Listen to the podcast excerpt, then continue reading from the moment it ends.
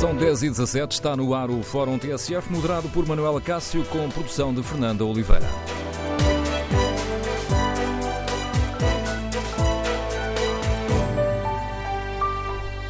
Bom dia, no Fórum TSF de hoje queremos ouvir a sua opinião sobre os resultados da primeira volta das presidenciais no Brasil. A eleição de Bolsonaro seria um risco para a democracia, como alerta o candidato do PT, Fernando Haddad? Com que expectativas encara a segunda volta? O número de telefone do Fórum é o 808-202-173.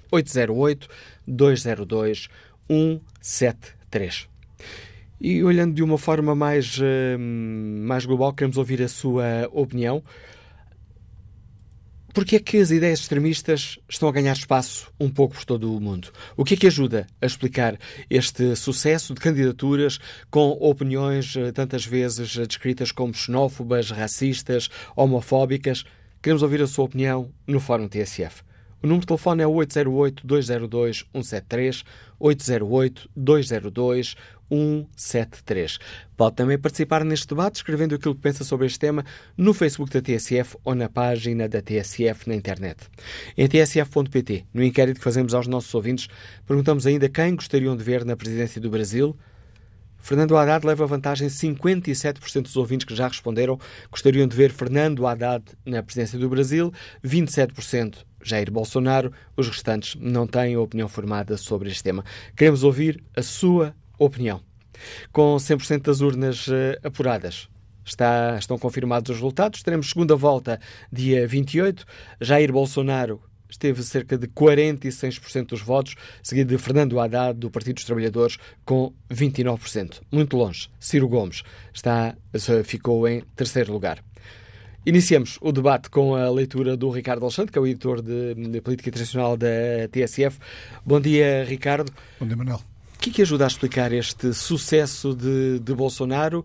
Foi, é político há quase 30 anos, um, um homem discreto, nunca esteve na ribalta da política e agora Nunca esteve na ribalta, mas não se pode dizer que tenha sido discreto, porque ao longo dos anos foi habituando uh, o público, especialmente o público brasileiro, ou quem acompanha mais estas coisas, a, a, declarações bombásticas, que, muitas das quais configurando aquilo que tu, que tu referias no início, uh, racismo, homofobia, Defesa da tortura, bem defesa salientar, da, da é salientar isso, uma carreira política discreta, mas a dar muito nas vistas com esse tipo de Sempre a dar muito nas vistas. Uh, Jair Bolsonaro é o, é o é o político que, em plena votação para a destituição da, da ex-presidente Dilma Rousseff, e isto foi apenas há dois anos, no momento em que votou favoravelmente ao impeachment, à destituição, e, e acabou por por concretizar o, o, o, desfecho da, favorável à destituição de Dilma Rousseff, deu vivas ao general que tinha torturado Dilma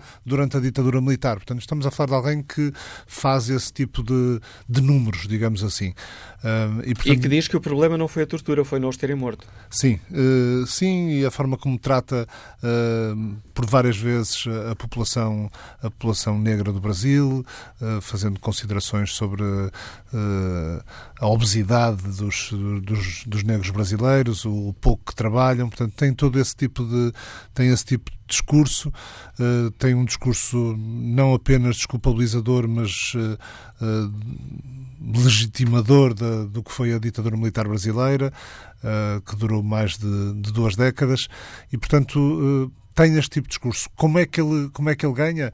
Falávamos há pouco na, no, no descontentamento. Em 2013, no ano anterior ao Mundial de Futebol, quando os brasileiros vieram para a rua protestar uh, contra o governo do PT de Dilma Rousseff não foi apenas contra o PT, foi apenas foi contra todo o sistema, foi contra governos eh, estaduais do PSDB em São Paulo, eh, foi contra a forma como o país tem a sua rede de transportes, tem o seu sistema uh, público de educação, tem o seu Serviço Nacional de Saúde. Estamos a falar de áreas que dizem muito às pessoas, não só no Brasil, mas em, em qualquer parte do mundo.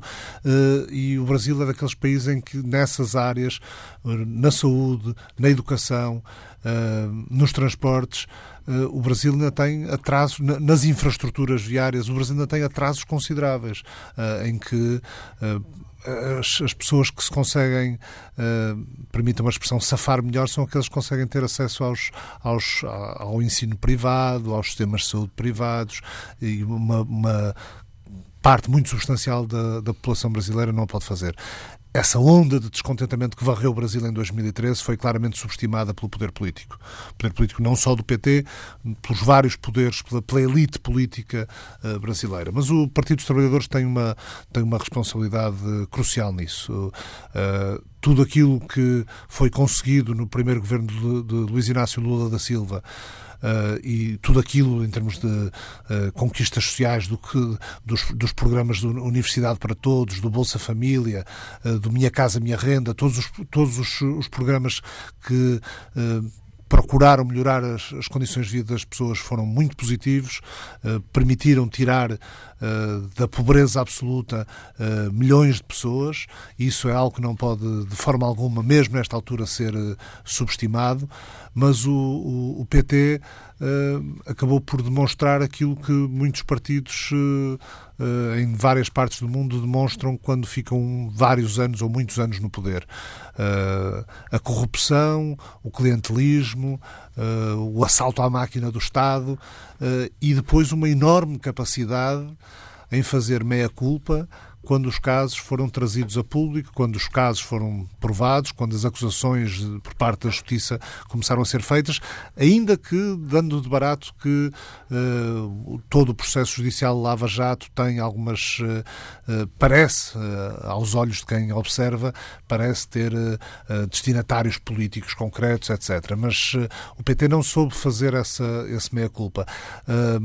nunca o, o PSDB, o Partido Social Democracia Brasileira, Partido Central do sistema político, eh, continuou também na sua espécie de torre de marfim, a olhar a sociedade que fica lá embaixo e nunca, e nunca se preocupou muito com, com, em, em, dar resposta, ainda que alguns governadores o tenham feito, ainda que, ainda que haja, obviamente, uh, políticos capazes uh, e, e, que se preocuparam em, em considerar os, os, problemas das pessoas também no PSDB, de uma forma geral, não foi.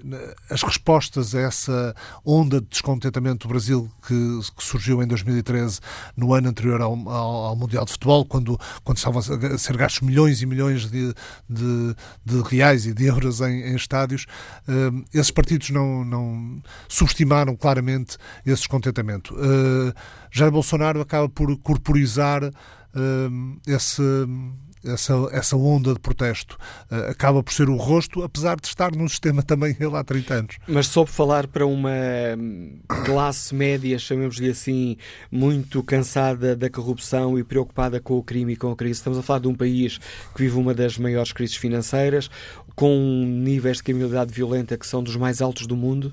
Sim, uh, soube falar para essa classe média que é uma classe média, a classe média no Brasil eh, é uma classe média muito reduzida, não é? porque a maior parte das pessoas não chegam sequer à classe média. Eh, essa classe média que no Brasil será quase uma elite. Que cresceu com Lula, apesar cresceu, de cresceu um pouco com Lula a classe média baixa, mas, eh, mas é uma classe média, sobretudo, muito anti-PT. Uh, e, portanto, nestas eleições também se jogou muito o que é PT e o que é anti-PT. Uh, sendo que, como sabemos, o PT nem, nem, nem de perto nem de longe uh, acaba por fazer o consenso uh, à esquerda. Há muitos anticorpos dentro da esquerda em relação ao que foi a governação do Partido dos Trabalhadores, especialmente o governo de Dilma Rousseff, e do outro lado, Jair Bolsonaro capitalizou imenso capitalizou sobretudo o voto antissistema. Eu acho que essa é a grande, é a grande lição e provavelmente as pessoas nesta altura, eh, como dizia não, alguns, alguns eh, analistas na emissão especial que a TSF fez, eh, fez ontem à noite, provavelmente as pessoas nesta altura nem dão tanta importância quanto isso às declarações mais bombásticas que, que Jair Bolsonaro foi fazendo ao longo do tempo, porque apesar de tudo acreditam que o próprio sistema político, o próprio sistema judicial, a própria separação de poderes eh, que existe no Brasil, eh, apesar das, das suas imperfeições, acabará por limar isso e, de alguma forma, eh, preferiram punir aqueles que foram os responsáveis pelo estado de coisas a que o Brasil chegou. A análise do Ricardo Alexandre, o editor internacional da TSF, lançando o debate para o qual convidamos os nossos ouvintes. Analisamos os resultados da primeira volta das presidenciais no Brasil, onde Jair Bolsonaro esteve à beira de ser eleito logo à primeira volta. Queremos ouvir a opinião dos nossos ouvintes. Temos a segunda volta dia 28, frente a frente Jair Bolsonaro e uh, Fernando Haddad. E, tal como a TSF lhe explica no, nos artigos que temos no, no, online sobre as eleições no Brasil, para vencer Jair Bolsonaro dia 28, a Haddad teria de alcançar um feito inédito na democracia brasileira. Nunca nenhum candidato que tenha partido em segundo lugar acabou por conquistar a presidência do Brasil. Está lançado o debate, queremos ouvir a opinião dos nossos ouvintes sobre a situação no Brasil, o que é que ajuda a explicar o sucesso de Bolsonaro, que falhou por pouco a eleição logo à primeira volta. E esta eleição uh, seria um risco para a democracia, como alerta o candidato do PT, Fernando Haddad, de uma forma mais global? Uh, que avaliação fazem os nossos ouvintes? Porque é que estes, este, este tipo de candidaturas, com ideias mais extremistas, estão a ganhar espaço um pouco por todo o mundo. Número de telefone do Fórum 808-202-173. 808-202-173. Bom dia, professor Francisco Teixeira, Liga-nos de Guimarães. Qual é a sua opinião? Eh, bom dia ao Fórum. Olha, o que nem me espanta, inclusive nas análises supostamente neutrais e mais eh, proto-académicas, eh, como o vosso anúncio anterior, é esta tentativa de relativização daquilo que se está a viver no Brasil. O que se está a viver no Brasil, de facto, é um processo de emergência de um populismo neofascista que põe em causa as instituições democráticas de um dos mais importantes países eh, da América, das duas Américas, do Sul e do Norte, e que pode ter repercussões enormes para o mundo inteiro. O que está em causa é que o Brasil possa ser governado novamente por um fascista, não no sentido académico provavelmente dito, mas por um tirano que não respeita, que é racista, que é xenófobo, que é misógino, que odeia os pobres, que tem uma percepção da vida política que aposta na não separação dos poderes, que tem uma percepção militarista da vida política. E esta ideia de que a corrupção que de facto afetou o PT justifica e explica todas as derivas um, neofascistas que neste momento estão em Brasil é algo verdadeiramente assustador. E esquecendo-se de dizer que o fenómeno terrível da corrupção que assola o Brasil não é exclusivo do PT. Basta dizer que o líder do Congresso que destituiu a Dilma foi preso por corrupção, que o atual presidente do Brasil está a ser investigado por corrupção, que o opositor da Dilma nas últimas eleições presidenciais foi preso por corrupção. Portanto, a corrupção, que é de facto um drama terrível do PT e do Brasil, não é um exclusivo do Brasil. O que está em causa, pelo contrário, é a emergência do fascismo. Ora, o fascismo não pode ser relativizado. E entre um corrupto democrata e um fascista tem que se dizer que é preferível um corrupto democrata. Eh, a democracia vive com a corrupção, a corrupção é um dos principais problemas da democracia, mas a democracia é algo que exige um processo de aperfeiçoamento permanente. O fascismo, pelo contrário, é a corrupção instalada e feita sistema. É que no fascismo não há distinção entre corruptos e não corruptos. No fascismo é a corrupção que se instala no centro da realidade do poder político. E é isso que verdadeiramente está em causa. E esta relativização, inclusive terminológica, semântica, daquilo que está a ocorrer no Brasil, é verdadeiramente assustador para Portugal, para a Europa e para o mundo. E custa-me imenso que os portugueses passaram há tão pouco tempo, e os brasileiros passaram há tão pouco tempo por uma situação tão terrível de, eh, de autoritarismo fascista, eh, estejam eh, neste momento a relativizar aquilo que está em causa. E não é possível. Se o fascismo emergir no Brasil, como de alguma maneira emergiu nos Estados Unidos, não há separação de poderes que valha. Vale a pena pensar no que está acontecendo nos Estados Unidos, com Trump a colocar no Supremo Tribunal de Justiça a extrema-direita mais reacionária, não é conservadora, é mais reacionária que imaginar se possa, tudo em causa verdadeiramente a separação de poderes. Ora, se nós vamos ter um, um, um militar com um vice-presidente militar, com uma concepção militarista da maior democracia da América do Sul, bom, E se isto é relativizado pelas palavras bem sumantes dos, eh, inclusive dos analistas jornalísticos portugueses, em nome do combate à corrupção endémica do Brasil, centrando toda a corrupção no PT, como se o PT fosse o único partido corrupto do Brasil, esquecendo que o PT provocou ou produziu a maior distribuição de riqueza que já aconteceu no Brasil nos últimos 30 anos, é algo que eh, deve pôr eh, em alerta os ouvintes da TSF, os portugueses e, sobretudo, os brasileiros. Uma última nota para dizer que não é irrelevante para os portugueses que a maior parte dos brasileiros imigrantes eh, a viver em Portugal sejam apoiantes de um candidato fascista. Isto deve ser tido em conta. O fascismo não pode ser relativizado por coisa nenhuma.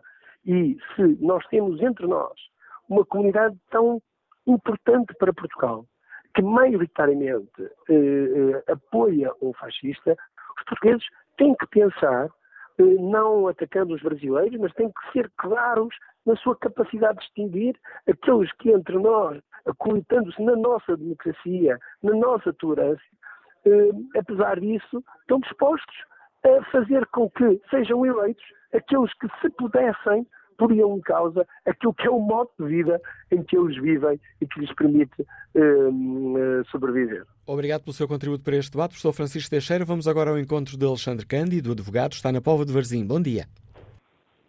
Bom dia. Está a ouvir, Carlos? Estamos a ouvi-lo, Alexandre Cândido. Sim, sim. Muito bom dia. É, eu sou brasileiro, vivo já há muitos anos em Portugal. É, e esse resultado agora das eleições apenas demonstra que o povo brasileiro está cansado de tanta corrupção, de tanta violência no seu país.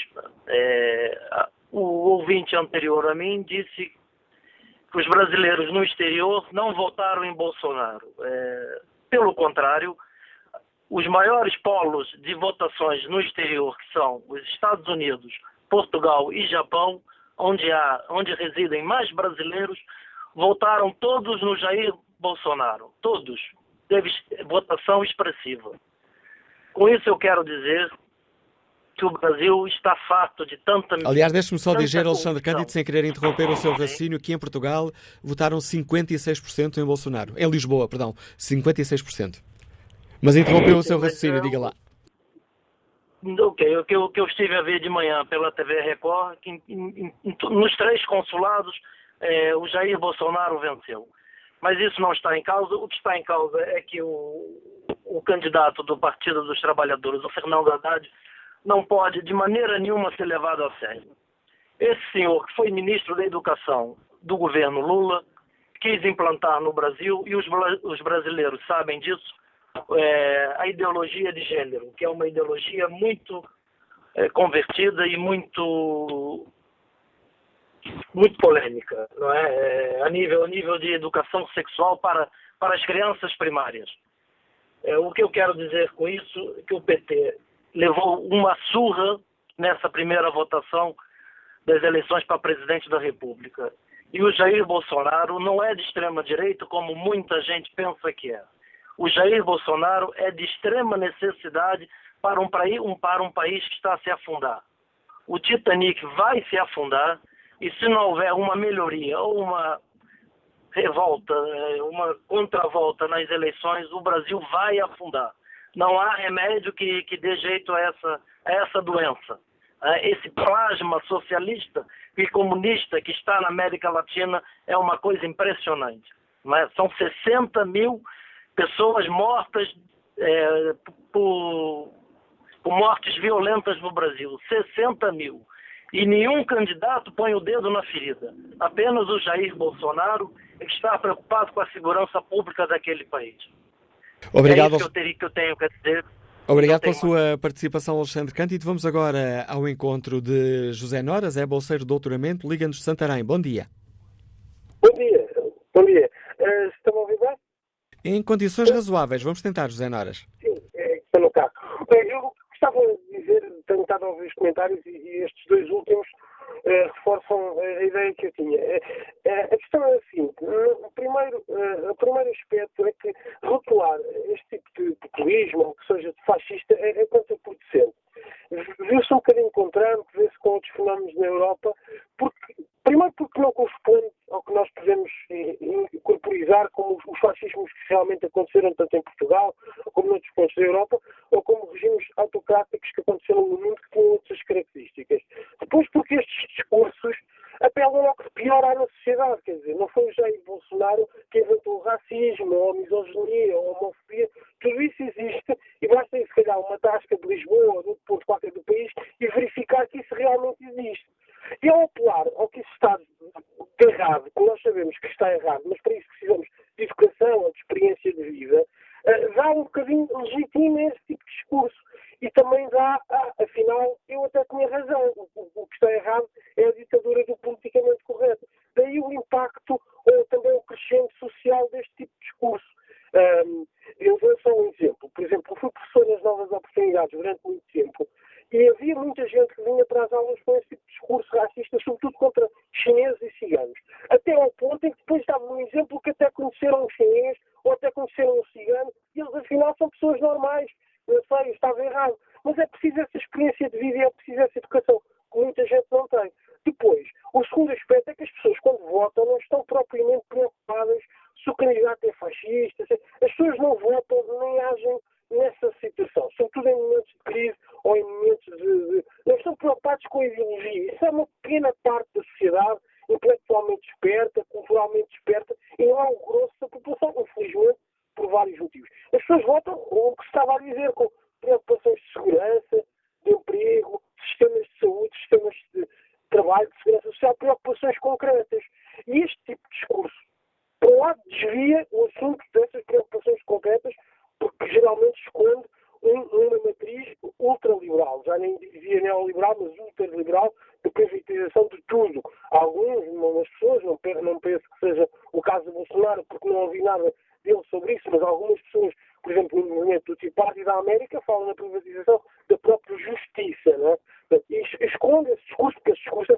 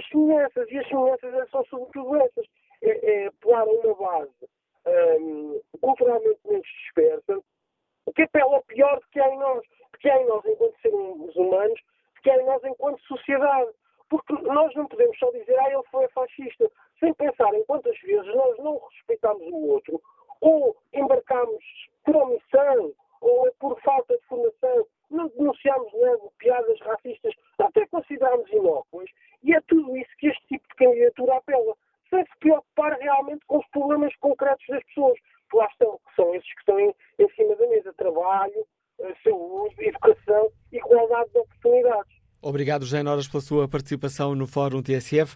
E de que forma é que Ângelo Barbosa, técnico de máquinas que está em Lisboa, olha para toda esta situação no Brasil? Bom dia. Muito bom dia. Um, eu, eu, estava a ouvir o fórum, estava aqui a, a, conversar com um amigo meu que está aqui ao lado e, de facto, seria contra a natura Jair Bolsonaro não ganhar as eleições agora no dia 29. E, 28. E porquê? Uh, sim, 28. E porquê? Uh, facto, o Brasil, uh, desde há muitos anos, esta parte, e, e, e foi ontem que na, na, na, votação que o povo brasileiro, afinal de contas, por, muito, por, muito, por muita pouca educação que haja, por muita falta de educação que haja no Brasil, deu uma demonstração cabal de que uh, não dorme e, e, e, que alguma coisa tem que ser feita ao fim de tantos anos, de 15 anos ou 16 anos do governo do PT, que alguma coisa tem que mudar. Porque o Brasil, neste momento, acho que tem falta de. tem, tem uma crise de valores. E essa crise de valores é, é, é o resultado da, da, da, falta de aposta de muitos anos de, na, na, na, educação. Um, creio também que o medo que, há, que, que, que, que, os, os, os petistas ou, ou os, os, os, apoiantes de, de, de, do governo do PT têm, que, que vai haver uma caça às bruxas e, e às pessoas eh, que têm, que têm outras tendências sexuais. Acho que isso não está passado. Acho que o Jair Bolsonaro não vai abrir uma caça aos homossexuais e, e, e às pessoas ligadas ao LGBT. Um, acho que o Jair Bolsonaro não será o candidato ideal, porque acho que não há um candidato ideal em nenhuma parte do mundo. Uh, não há ninguém que representa 100% aquilo que são, que são os valores, enfim, uh, uh, da educação, do, da defesa do, do, dos direitos das pessoas, da saúde e, e, aqueles valores maiores que se levantam, que toda a gente defende, mas depois quando as pessoas chegam aos governos nada fazem. Um, ele vai tentar, creio eu, que romper com, com, com, não sei se vai conseguir, porque vai ter, vai ter uma grande oposição no Brasil, uh, porque o, o sistema da corrupção está de tal forma enraizado na classe política brasileira que ele vai ter alguma dificuldade uh, e acredito que provavelmente com, com, com, com elevado risco da própria vida, como, como, já, como já se mostrou, uh, porque é, muito obscura a forma como, como ele sofre o atentado. Uh, por isso creio que os brasileiros não têm que ter medo de mudar, porque a continuidade num sistema que que, que, que, se mostrava podre e caduco, o PT a fazer alianças a, a, a, em, em, em, todas as vertentes uh, não, não, não ganham nada. O PT está muito próximo, inclusive, de, de, de, de se reduzir a, quase nada. E penso que o Brasil tem a ganhar com tem tudo a ganhar, como ter sangue novo de alguém que defende valores que eu não me identifico com o fascismo e com o socialismo e com a social-democracia. Acho, assim como no Brasil e em Portugal, acho que tem que haver políticos que defendam valores, que defendam melhores condições de vida para as pessoas dos seus países e, e, acabar com aquilo que o Brasil tem de pior neste momento há muitos anos para cá, depois da ditadura militar, que é a, a, corrupção e a criminalidade no Brasil. Jair Bolsonaro acho que não vai armar as pessoas com, com uma pistola e com uma espingarda para cada pessoa. Acho que aquele conceito de que ele vai meter uma arma em cada mão de cada pessoa, acho que não, não, não vai ser bem assim, porque ele vai ter que ter um, um, um, um número elevadíssimo de pessoas ao lado dele que, que, que, que vão ter ali um pouco de bom senso, ainda que eu acredite que, que, a história do porte de arma em casa, da posse de arma, que, que ele vai, que ele vai implementá-la, uh, é capaz de, de, de haver algumas desgraças pelo caminho, mas acredito que os bandidos no Brasil, principalmente nas grandes cidades como é o Rio de Janeiro e São Paulo, vão ter vida curta, uh, vão pensar duas vezes, porque aí sim uh, acho que vai, é, é, é, onde vai começar a grande diferença do Brasil. Fascismo, não fascismo, comunista, não comunista, de esquerda ou de direita, uh, acho que o Brasil precisa de estabilidade, de alguém que tenha amor pelo Brasil, que não se deixe uh, levar pela, pela corrupção e pelo, e pela, e pelo, e pelo enriquecimento pessoal, que não pense muito na vida pessoal dele, porque qualquer candidato a presidente que chega à presidência tem a vida feita, não precisa de se preocupar muito, uh, que olhem pelos brasileiros, porque os brasileiros já precisam, ao fim de, de muitos e muitos anos de sofrimento e de, e de privações já precisam de uma vida mais tranquila. Obrigado, Ângelo Barbosa, pela sua participação no Fórum TSF. Vamos agora ao encontro do Leonídio Paulo Ferreira, subdiretor do Diário Notícias, especialista de questões internacionais. Bom dia, Leonídio, bem-vindo ao Fórum da TSF. Bolsonaro eh, poderá garantir essa estabilidade que este nosso ouvinte acaba de nos falar, isto numas eleições que, brincando, quase podíamos dizer, não se pergunta em quem é que tu vais votar, mas contra quem é que tu vais votar. Bem, nós estamos a falar do resultado da primeira volta, é um resultado fortíssimo de Bolsonaro, uh, ainda por cima, desde 89, quando voltou a haver eleições diretas no Brasil depois da ditadura, todos os candidatos que venceram a primeira volta acabaram de ser presidentes, ou porque venceram na segunda volta, ou como no caso de Fernando Henrique Cardoso, foram logo eleitos. O que significa que a tradição vota a favor, uh, joga a favor de Bolsonaro ser presidente. Uh, se se confirmar, um, há aqui expectativas que eu acho que são demasiado exageradas. E já não falo da questão dos valores ou das ideias que defende o, o candidato. Estamos a falar de um político que vem de um pequeno partido, estamos a falar de um político que está há vários anos no Congresso, mas com pouca obra feita, pouca obra conhecida. Teve um discurso agora com grande sucesso, eh, provavelmente pelas condições muito particulares do Brasil, nomeadamente este descrédito geral do PT e também da classe política por causa da corrupção, mas a verdade é que no Brasil, um presidente, que é também o chefe do executivo, precisa de eh, laços, parcerias com os partidos no Congresso para poder governar. E isso eh, é algo que dificilmente se imagina Bolsonaro a fazer. Ou seja, sendo vindo ele de um pequeno partido, tendo ele tantos anticorpos, como é que ele vai poder governar caso seja, caso seja, caso seja eleito. As bancadas, desculpa, Leonido, as bancadas muito ligadas uh, aos evangélicos, aquilo que no Brasil se chama a bancada do boi, que tem os, uh, os, uh, os criadores de gado, também a, a bancada da arma, dos que defendem a liberalização das armas. Não há aqui muitos pontos de contacto que poderão facilitar a vida a Bolsonaro? Bem, mas também há o PT, que é um grande grupo parlamentar, há também o PSDB, do antigo presidente Fernando Henrique Cardoso. Ou seja, esta negociação permanente que é preciso fazer e que o próprio Lula teve dificuldades no seu, no seu, primeiro, no seu primeiro mandato, é um desafio para Bolsonaro. Eu não digo que não haja pontos de contacto no Congresso com as ideias de Bolsonaro. Eu digo é que negociar com todas estas fações, com todos estes partidos, com interesses contraditórios e construir a partir daqui uma base de governo sejam quais sejam os, os, valores dela, será muito difícil para Bolsonaro. Ou seja, muitas vezes nós fazemos a comparação com, com, com o Donald Trump, que eu acho que é exagerada. É exagerada por várias razões.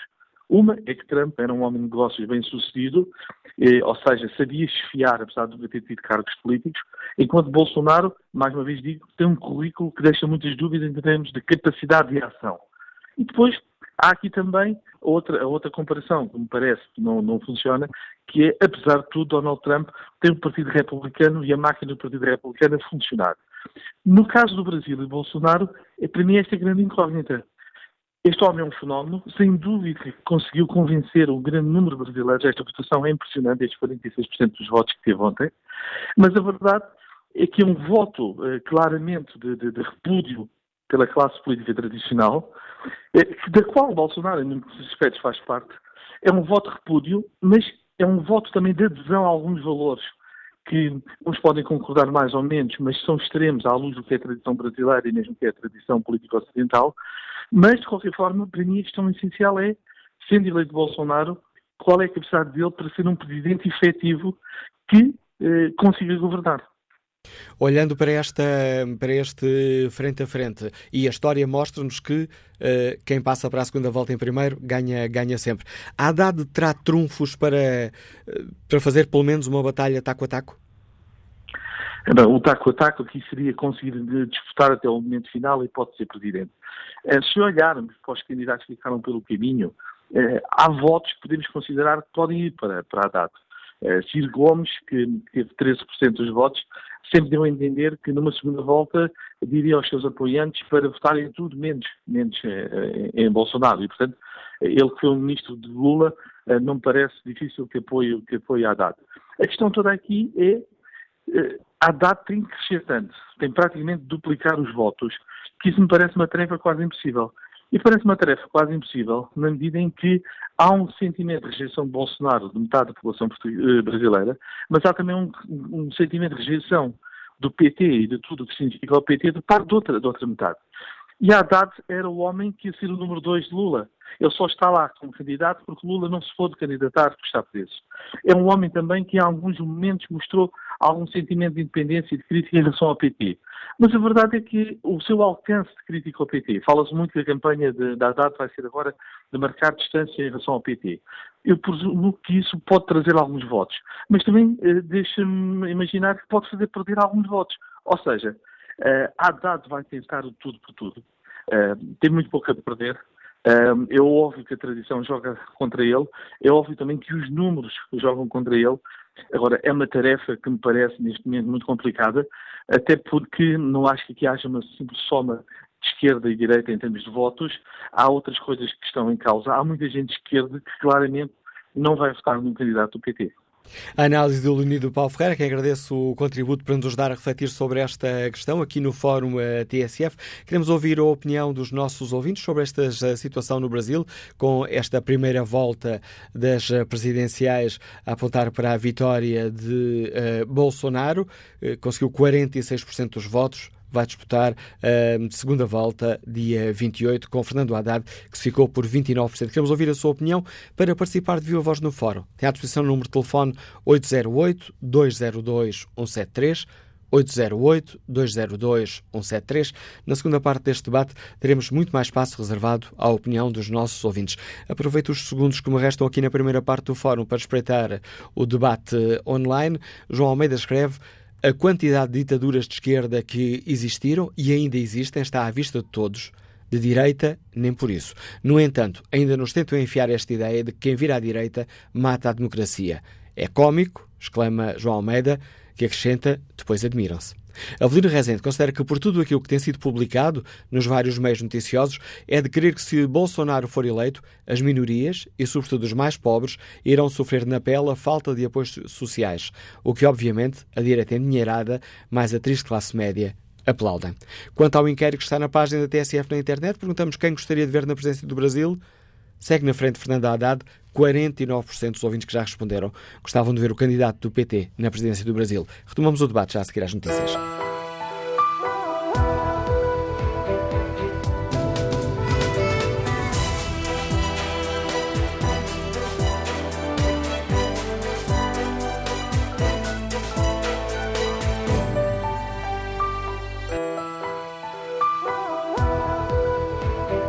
Fórum TSF, com a edição de Manuela Cássio e produção de Fernanda Oliveira.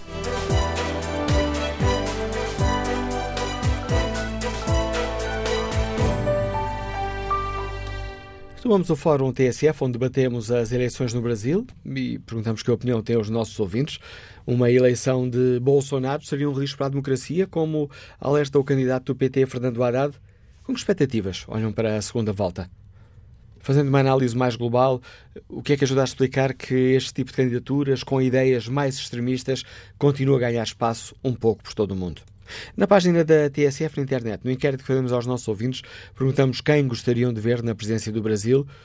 E a maioria gostaria, gostaria de ver Fernando Haddad, 59% dos ouvintes aponta Fernando Haddad, 31% Jair Bolsonaro. Retomamos o debate com a opinião dos nossos ouvintes. Vamos sem demoras ao encontro José Garcia, técnico de próteses dentárias no Jardim de Lisboa. Bom dia. Bom dia. Olha, queria começar por agradecer ao Fórum a, possibilidade de participar e, e, portanto, dar alguma opinião. Eh, e queria também começar por dizer que acho que a extrema-direita é por si só uma tragédia e, normalmente, as consequências que traz também são muito trágicas. Mas, necessariamente, eu não acredito que os brasileiros, a grande maioria que votou neste plano, que, que, sejam fascistas. Quer dizer, o, o que acontece é que isto, de alguma forma, eu imputo um pouco, não totalmente, naturalmente, à comunicação social em geral.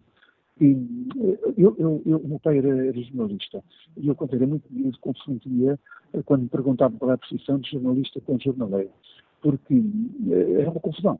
E depois um dia houve uma professora primária que disse, não, pai não é jornalista. E depois percebi a diferença, mas hoje em dia não consigo perceber a diferença. Ou seja, a maior parte da comunicação social é mais para vender jornais e, e vender a corrente de opinião que pode interessar e não fazer as pessoas entender eh, determinado tipo de comportamentos e determinado tipo de ideias.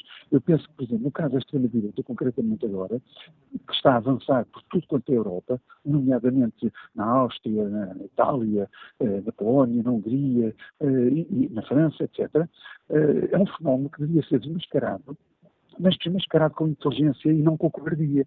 Porque o que acontece é que, por exemplo, ainda hoje estive a ouvir a TSF, que é aquela rádio que eu normalmente ouço, e estava a ouvir a comentar com os brasileiros cá radicados. Quer dizer, e a gente ouve só aquela opinião não ouve outra opinião.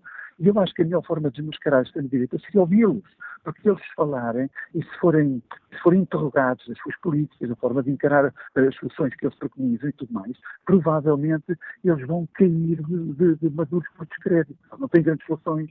Agora, esta, esta, esta resposta do povo brasileiro em relação à, à extrema-direita tem a ver com aquilo que é a esquerda, aquilo que a esquerda representa nos países. A esquerda normalmente é corrupta, é incompetente, é gastadora e não resolve problemas nenhum a longo prazo. Eventualmente, às vezes, a médio prazo, subsiste com alguns uh, subterfúgios e algumas sortes do, do, no momento, mas não. Nós temos que estar atentos que a extrema-direita é realmente um perigo imenso, mas não é esconder, porque é esconder que faz com que as pessoas pensem que pode ser uma alternativa e, de facto, não é. Bom dia. Bom dia, José Garcia. Que opinião tem o empresário Hugo Paulo, que está no Porto? Bom dia. Muito bom dia. Uh, eu, acho, eu acho incrível de certos comentários contra o, o, o candidato da extrema-direita do Brasil o, um, tudo que seja contra a opinião da esquerda, a opinião de comunistas, a opinião de bloquistas, uh, é tudo fascista, uh, homofóbico, pega no dicionário e, vem as, as, palavras mais difíceis para classificar o, candidato. Uh, nós vemos em, cá em Portugal, temos vários elementos da esquerda acusados de corrupção, no Brasil, e penso que são 12 anos que o, que o PT está no governo, e nós vemos corrupção, corrupção, mortes, uh, aumento de, de, de, roubos, aumento de, de mortes homicídio. E, e chegamos ao fim. Tanto o povo brasileiro como o povo português, uh, no, no, caso brasileiro, pelos vistos, a maioria está a favor da extrema-direita, continuam a dizer que, que, que, a esquerda que é boa, a esquerda que vai resolver os problemas, mas estamos a ver a esquerda que causou esses problemas todos. Uh, continuamos a ver uh, uh, esses tipos de problemas, especialmente também vemos em Portugal, a nossa dívida em Portugal continua a aumentar, continuamos com os problemas, continuamos agora com esses problemas dos imóveis, tudo graças a quem? Tudo graças à esquerda e continuamos neste. Não, a direita que é má, a extrema-direita que é má, o fascismo é que é mau, eh, a esquerda é que é boa, mas só continuamos com problemas e mais problemas e mais dívidas e mais dívidas. Uh, chamar nomes a toda a gente uh, acho, acho inacreditável. Análise. Tipo de está, está a acontecer. Análise de Paulo nos liga do uh, Porto, quero dizer também a participação no Fórum. Seguimos até Vila Nova de Gaia para escutar Alfredo Campilho, militar uh, já reformado. Bom dia. Bom, Bom dia. dia. Bom dia. Olha, é, é, é, está é, a falar com Alfredo Campilho, que é oficial reformado da Guarda. Acontece que eu estive com um problema de bexiga e, e estive muitíssimo bem recebido e, e bem no, no Hospital da Rábida. Acontece por uma questão logística de médicos de, de entrar em férias e. Alfredo Campilho, e em que é que esse raciocínio nos ajuda a perceber as eleições no Brasil? Como?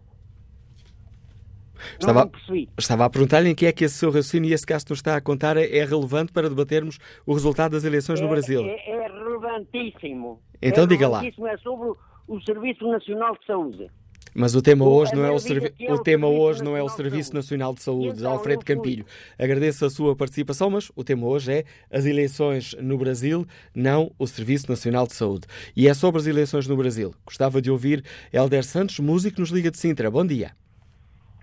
Olá, bom dia Manuel Cássio, bom dia ao, auditório.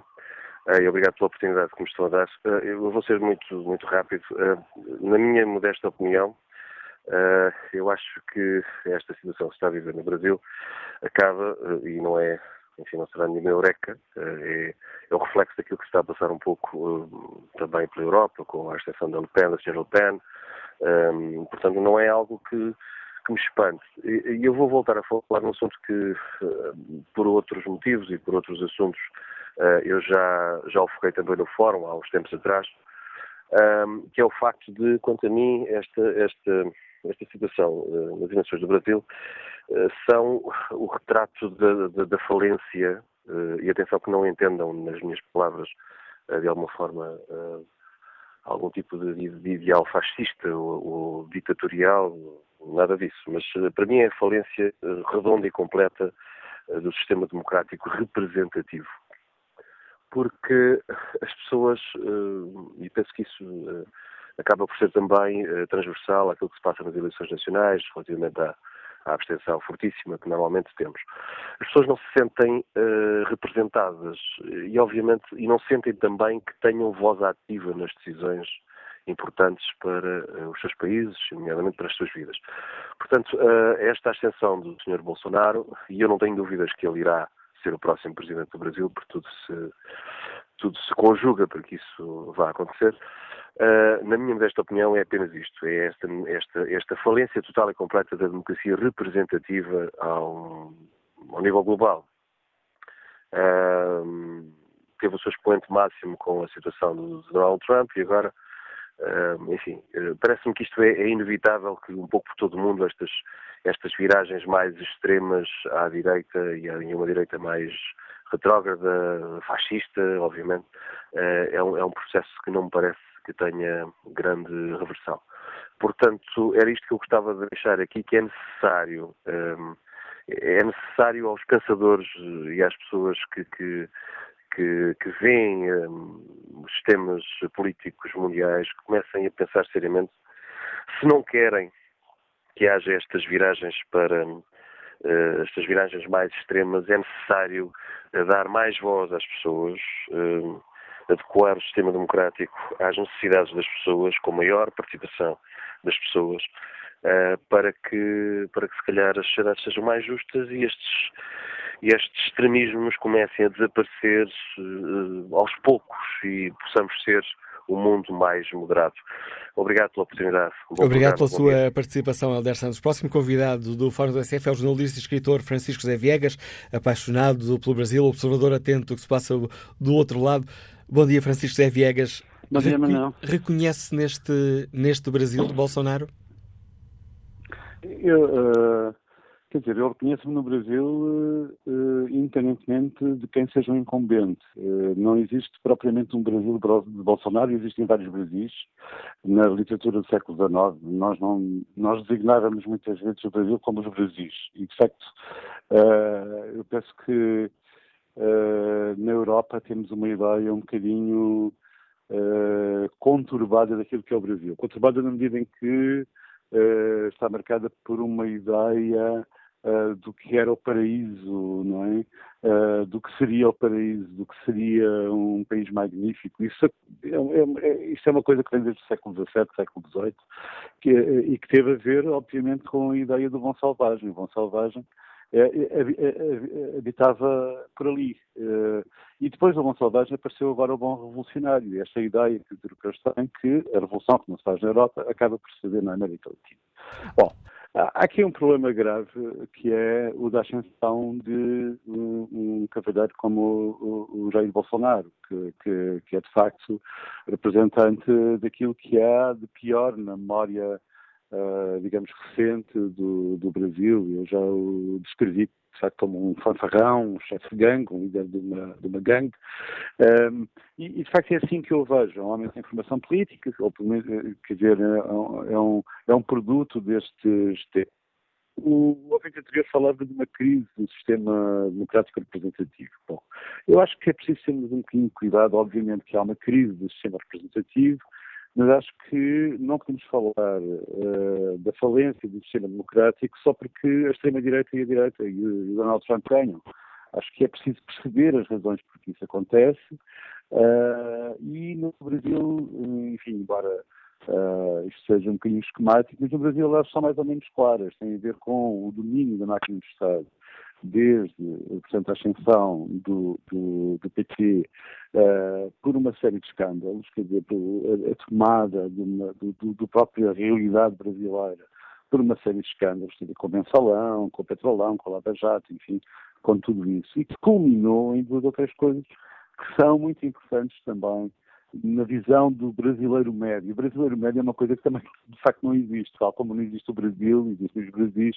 Portanto, esta ideia do brasileiro médio é um bocadinho arrojada, mas uh, que tem a ver, quer com o crescimento negativo da economia nos, nos dois últimos anos da, da, da, presidência de Dilma, quer com o aumento do desemprego, que atingiu, uh, além do aumento do custo de vida médio para, para o cidadão uh, brasileiro.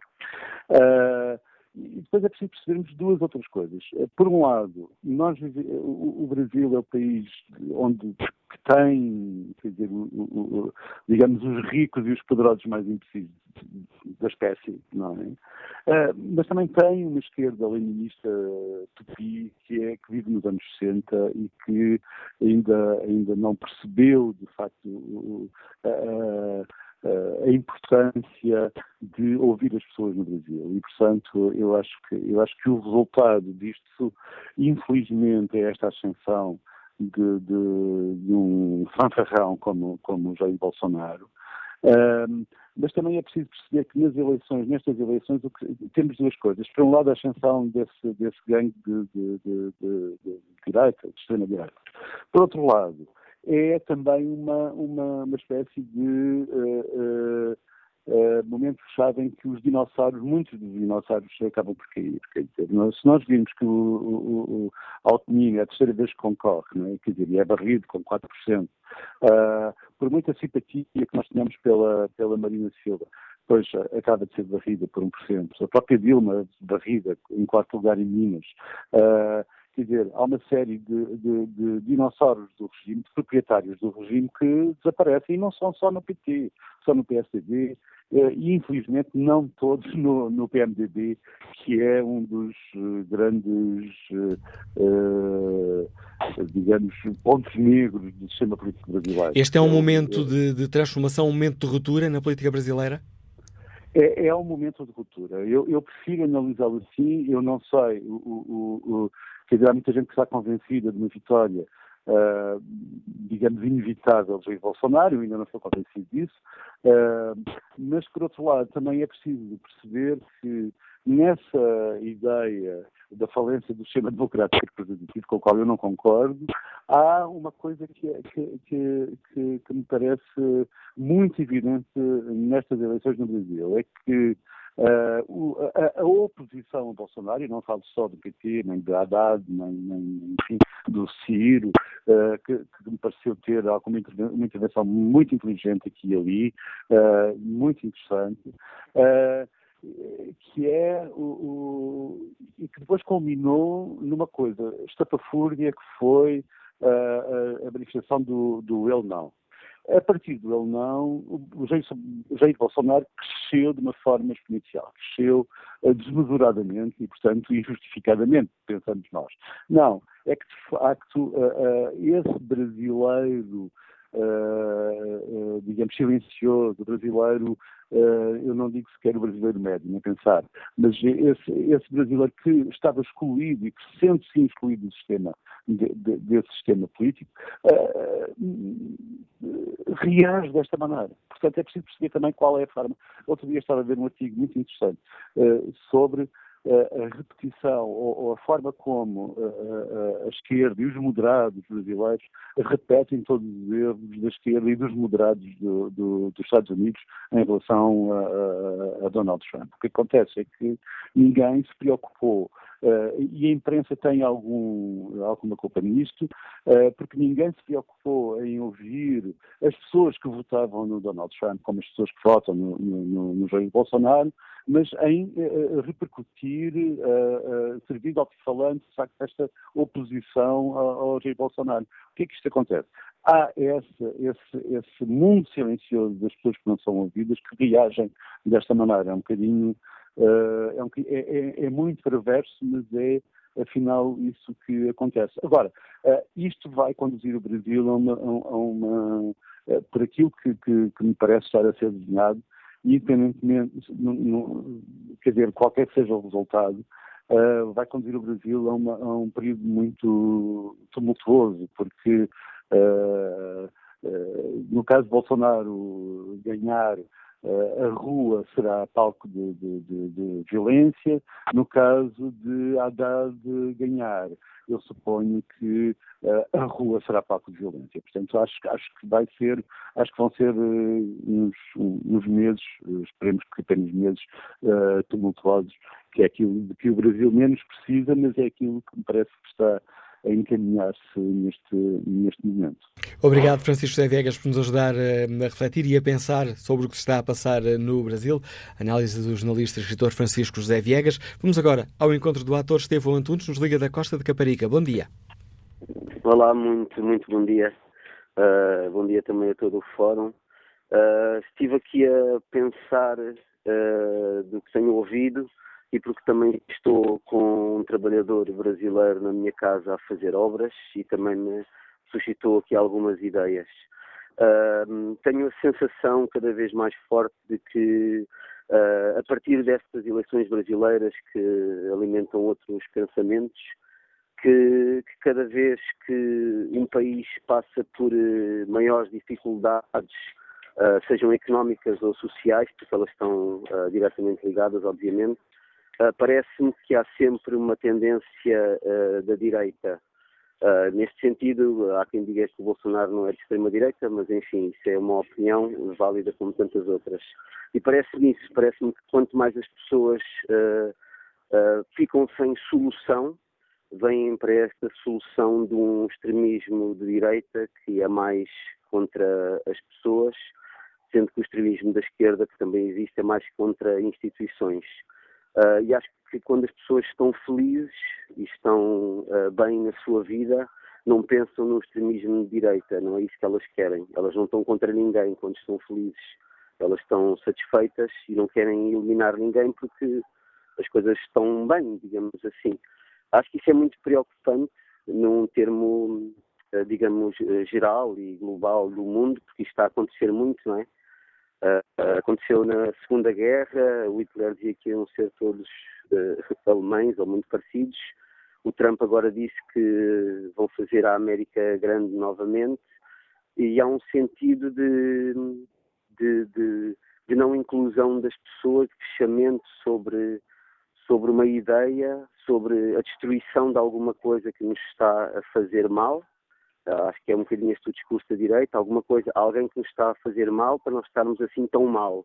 Então vamos eliminar esse mal. Não vamos resolver, vamos eliminar.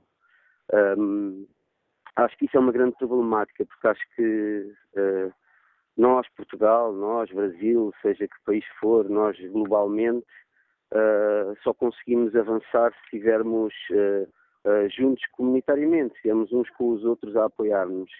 E acho que um discurso de exclusão uh, de qualquer tipo de população que exista ou de qualquer tipo de grupo de pessoas que existam uh, não é o caminho. Esse não é, não é mesmo de todo o caminho.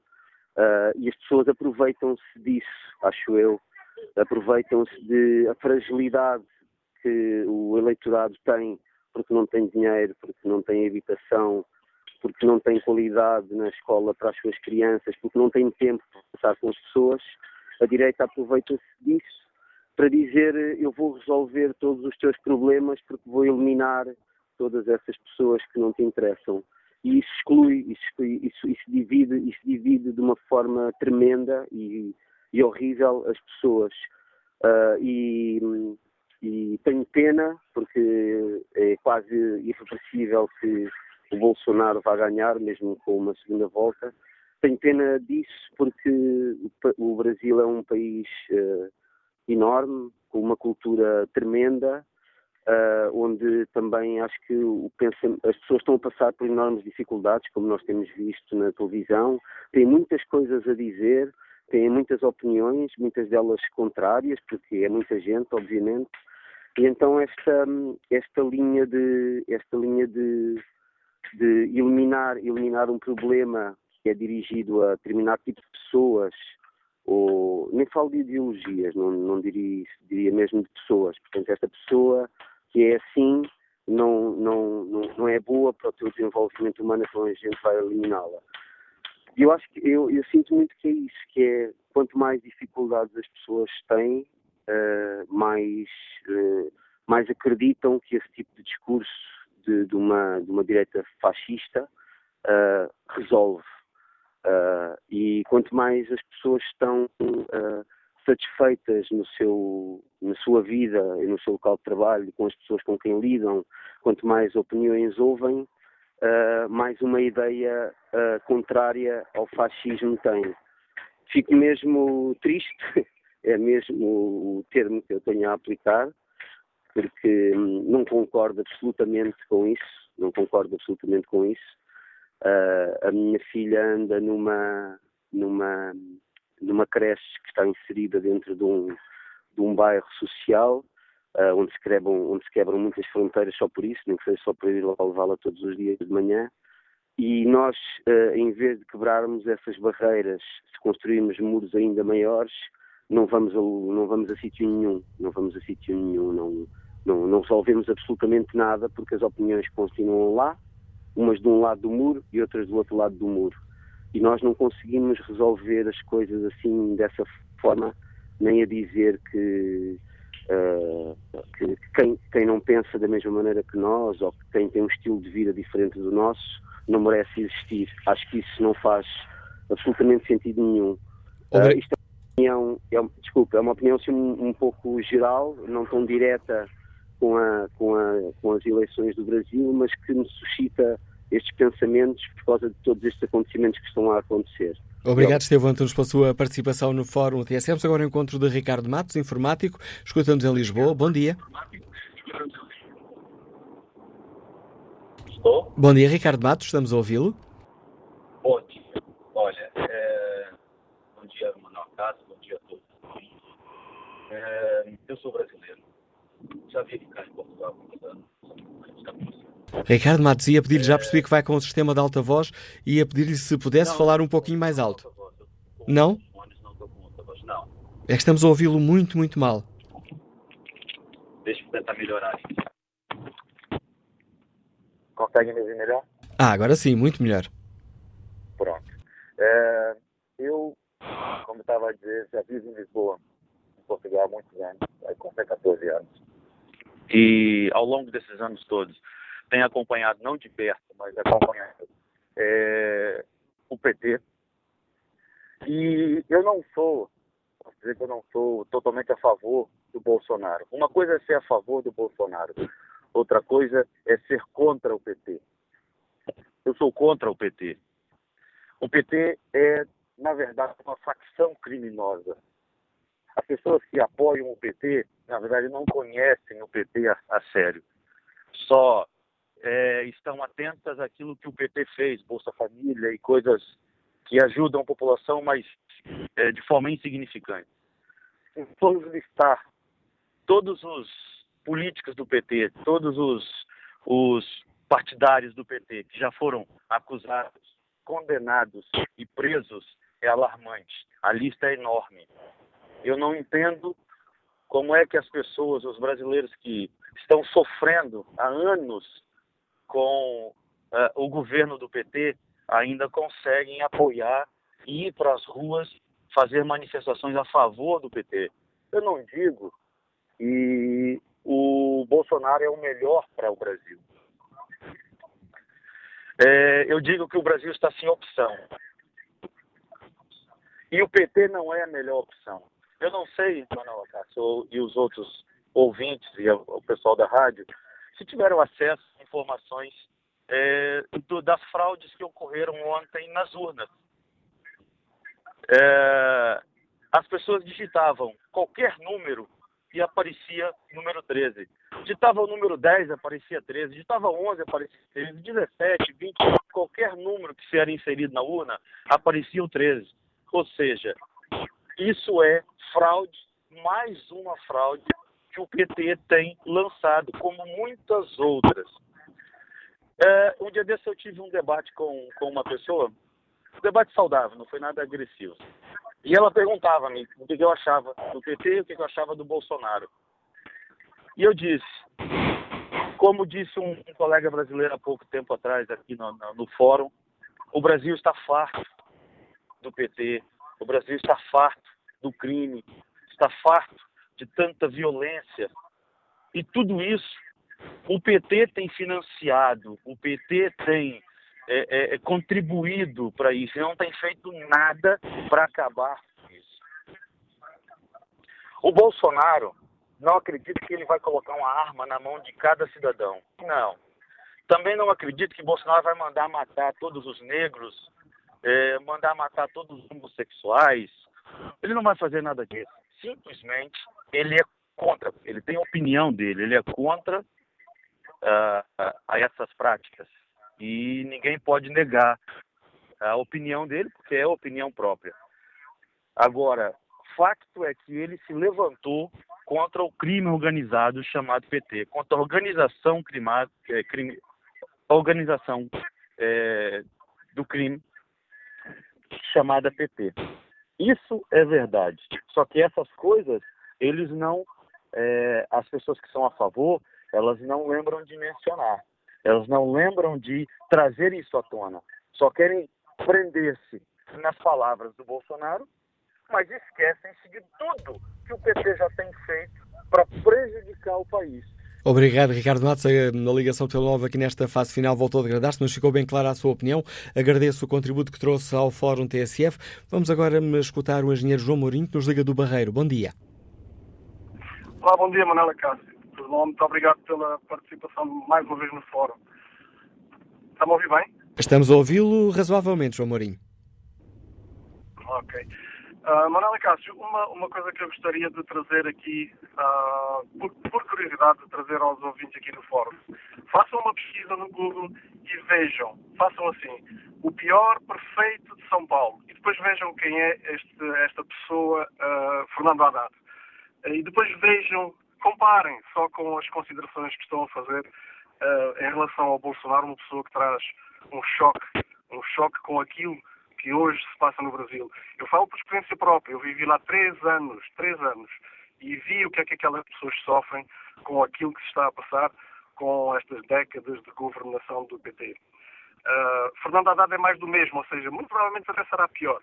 Uh, e cuidado, cuidado que estas ideias estão a chegar aqui a Portugal também e as pessoas estão a dormir. Outra coisa que me custou muito ver foi na nossa comunicação social, um, em, alguns, alguns telejornais, uh, não darem hipótese ao contraditório.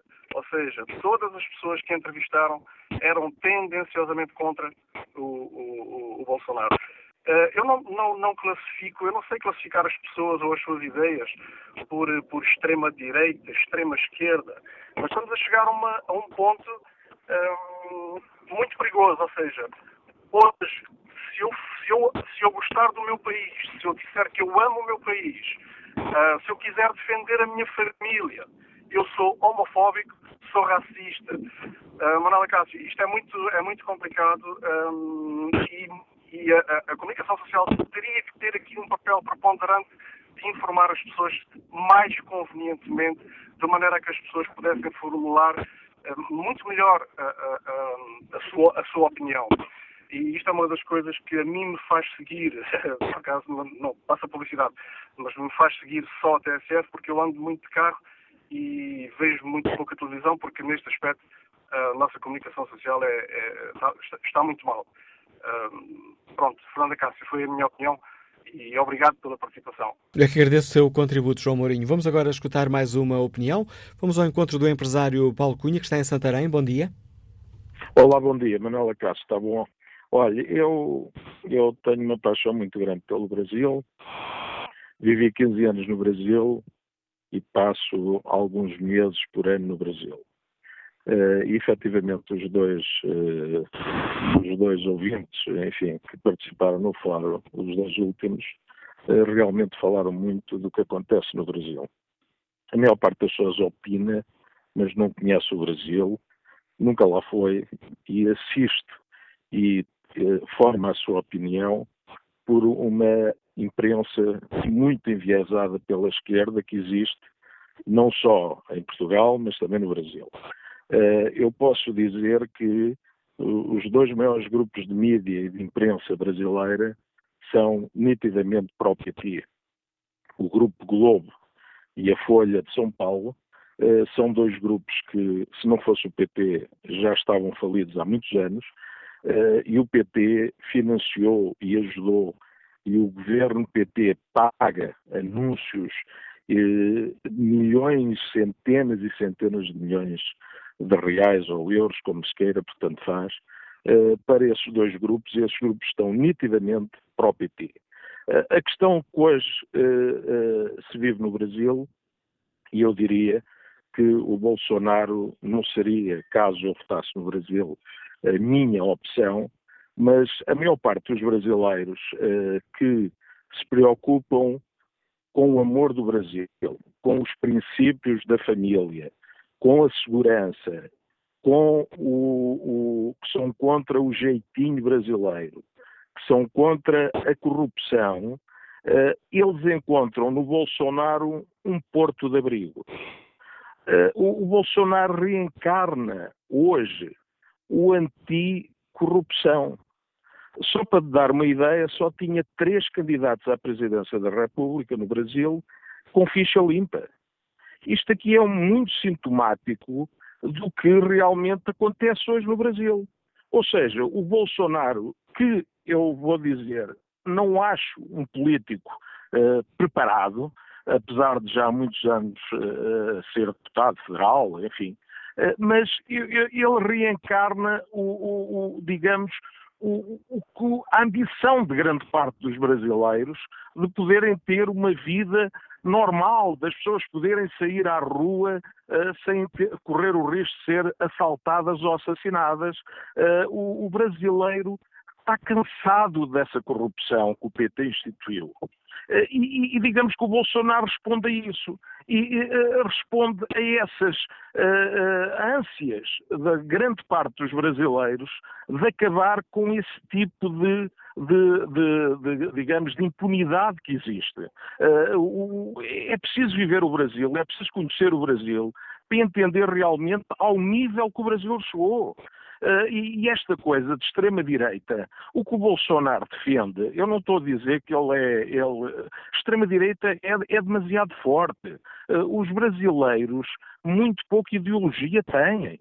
Eles trocam de partido, os políticos brasileiros trocam de partido como quem troca de camisa consoante aqueles que lhes dão espaço para eles candidatarem, ou como eles dizem, que lhes dão legenda para eles poderem candidatar a deputado federal, a prefeito, a vereador, a governador, a senador, enfim. Ou seja, a ideologia no Brasil não é tanto quanto, não se pode afirmar que o Bolsonaro é extrema-direita. Quem diz isso é uma imprensa que tem tendencialmente é de esquerda e rotula e cria esse, esse, esse monstro que o Bolsonaro certamente não é. Quer dizer, o Bolsonaro, o que é que o Bolsonaro defende? A maior parte das pessoas não faz a mínima ideia. O que o Bolsonaro acha, por exemplo, é o seguinte: uh, uh, tem uma deputada famosa do PT, que é Maria do Rosário, que ele já teve alguns confrontos. Aqui há um mês e meio, dois meses, um taxista de São Paulo foi assaltado durante uma viagem foi assaltado por três bandidos. Ele conseguiu, ele tinha uma arma e matou os três bandidos. E safou-se. Essa deputada do PT, Maria do Rosário, disse: Isso é uma calamidade, porque uh, isso não está certo. Uh, porque uh, se fosse o contrário, só teria havido uma morte. Agora houve três mortes porque o homem estava armado, o taxista. Ouça, acontece algum problema no Brasil e os vão os direitos humanos defender o bandido. Em contrapartida, o policial é preso. Vai começar a pagar a vida toda, é expulso da polícia por ter dado um tiro num bandido. Quer dizer, as pessoas estão cansadas desta violência. Os, as pessoas de bem, muitas vivem dentro de prédios com segurança, com jaulas, porque têm medo de sair na rua e o bandido anda impunemente na rua. As pessoas cansaram disso. E o Bolsonaro encarna a anti, anti uh, uh, situação, o, o status quo que existe hoje. O brasileiro de bem, não estou a dizer que não existe a brasileira de bem também, obviamente, pro Haddad, ou pro Ciro, ou pro... Ouça, as pessoas estão cansadas desta vida. Ouça, as pessoas estão, não aguentam mais esta violência que existe no Brasil. Por exemplo, eu, eu, criticam tanto o Bolsonaro por dizer que é homofóbico. Vão ver as frases que o Ciro Gomes diz do mesmo nível ou pior do que o Haddad. No entanto, como é de esquerda, a esquerda não valoriza. Ouça, é, é, é, o, o, o, Brasil, o Brasil, não, não, não se pode comentar o Brasil de fora em cima das informações que os jornalistas dizem. Porque muitos deles, ouça, a própria SIC, que digamos que é um, um, um, grupo SIC, enfim, uh, que é uma, uma, uma televisão mais, não de esquerda, direi, Ouça, o, o, a jornalista uh, que, que, comenta a Ivani Flora lá no Brasil é completamente o PT. Se, não, não tem, ouça, hoje em dia, uh, os, o, só para resumir, hoje em dia os brasileiros estão cansados da corrupção, da violência, do status quo que existe, da impunidade.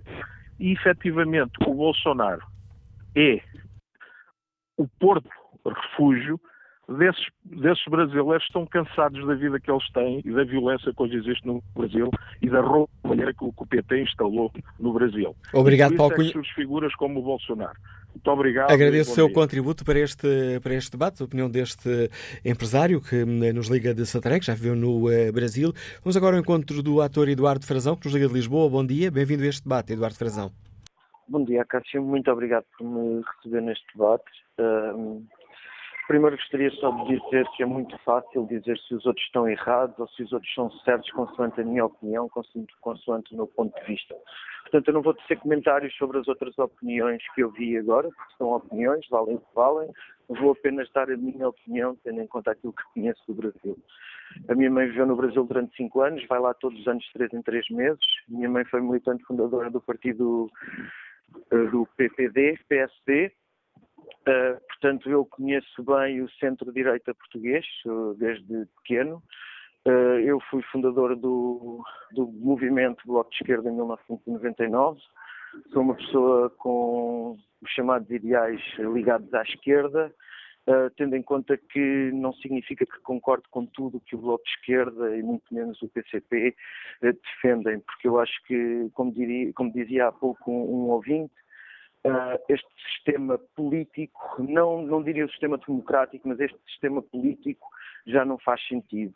É um sistema político centenário, criado no início no final da maior parte das monarquias europeias, com representatividade parlamentar, Portanto, eu acho que hoje em dia os partidos políticos não, não representam as pessoas, representam interesses, nomeadamente ligados a interesses económicos, uh, muito mais do que as pessoas. Portanto, eu acho que a democracia continua assim a fazer sentido, mas faz sentido uma o que eu chamaria uma individuocracia, ou seja, a possibilidade de qualquer cidadão uh, se poder uh, candidatar e poder recolher junto do, do, eleitorado e junto de pessoas que concordem com ele e que têm os mesmos ideais, uma possibilidade de uh, ajudar o seu país, porque eu acho que é isto que acontece quando nós somos eh, eleitos para cargos públicos. É a mesma coisa que um serviço militar. Primeiro não devia ser eh, vitalício, tal como no norte da Europa. Há um serviço que nós prestamos ao nosso país, quando estamos disponíveis para isso, quatro, oito anos, está bom, o serviço foi cumprido, muito obrigado a esta pessoa que abdicou da sua vida privada, dos seus negócios, para servir o país durante um tempo e depois retoma a sua vida civil, a sua vida social. e parece... com esse posicionamento, como é que o Eduardo uh, Frazão olha para estes resultados das eleições no Brasil? Eu olho, uh, eu, como diria o antigo secretário de Estado da Cultura, eu acredito que uh, nós ainda podemos ter algumas surpresas, tal como aconteceu em Portugal em 86, com Mário Soares e Freitas do Amaral. Acho que as pessoas se podem assustar, inclusivamente no Brasil, porque houve muita gente, como diria, como se viu nas entrevistas eh, que a comunicação social foi fazendo, que não estava a votar por ninguém, estava a votar contra alguém. E ao votar contra alguém pode ter tomado a consciência de que estava a dar poder a um novo Hitler, que eu acho que é isto que as pessoas ainda não perceberam. Uma pessoa que diz que a tortura faz sentido, que bateu palmas ao homem que torturou a última presidente do Brasil, e não nos podemos esquecer que quando o PT chegou ao poder, embora o PT realmente esteja envolvido em muitas eh, coisas de corrupção, quando o PT chegou ao poder, a vida dos brasileiros não era mais fácil. O salário mínimo no Brasil era inferior a 150 reais quando o PT chegou ao poder e em quatro anos o salário mínimo no Brasil passou para 350 reais. É, é lógico que pessoas como o Bolsonaro, que enriquecem à custa dos pobres, que trabalham por eh, uma esmola ou por um pedaço de pão, é lógico que essas pessoas não ficam satisfeitas com este tipo de políticas. É? Essas pessoas ficam satisfeitas quando há um gap enorme entre uma classe rica, política, privilegiada, que tem acesso a tudo, e uma classe praticamente escrava, que é isso que acontece, são escravos desta economia, escravos desta sociedade, e para poderem sobreviver mais um dia, são obrigados a trabalhar por aquele valor. Ou então encontram outro caminho, e esse outro caminho de sobrevivência, que é isto que estamos a falar, estamos a falar de sobrevivência de seres humanos, de milhões de seres humanos, que é o que se passa no Brasil, são milhões, porque aqueles que detêm o poder económico, o poder social, o poder político, são muito poucos, portanto estamos a falar da sobrevivência de seres humanos, como qualquer animal, quando vamos para, para a nossa parte reptiliana da sobrevivência, é matar ou morrer, mas isso é o que diz o Bolsonaro, uma pessoa privilegiada que tem tudo em casa. Aceitar que uma pessoa que nasce com tudo em casa, que pode criar os seus filhos, pagar os melhores colégios, que pode mandá-los para a Europa para estudar, pode mandá-los para os Estados Unidos, pode fazer essas coisas todas, comparar com uma pessoa que não tem pão para comer, quer dizer, eh, eu acho que a pessoa que não tem pão para comer tem mais condições para matar, para sobreviver, do que aquele senhor. Aquele senhor que, para além do, da homofobia, que para, para, os portugueses ainda é muito difícil, porque ninguém é homofóbico em Portugal, mas ninguém quer que a sua filha ou que o seu filho tenha um namorado ou uma namorada do mesmo género. Ninguém é racista em Portugal, mas ninguém quer que o seu filho ou a sua filha cheguem a casa com um chinês, ou com um preto, ou com um monhé, ou com. que é assim que as pessoas ainda se referenciam às pessoas de outras etnias. É? As pessoas não têm nome, as pessoas têm ou uma cor, ou, ou, um cheiro, que é, ou é gordo, é magro, é baixo, é alto, não é uma pessoa, não é? São características. Nós continuamos a não ser capazes de dar amor uns aos outros e de sentir esse amor.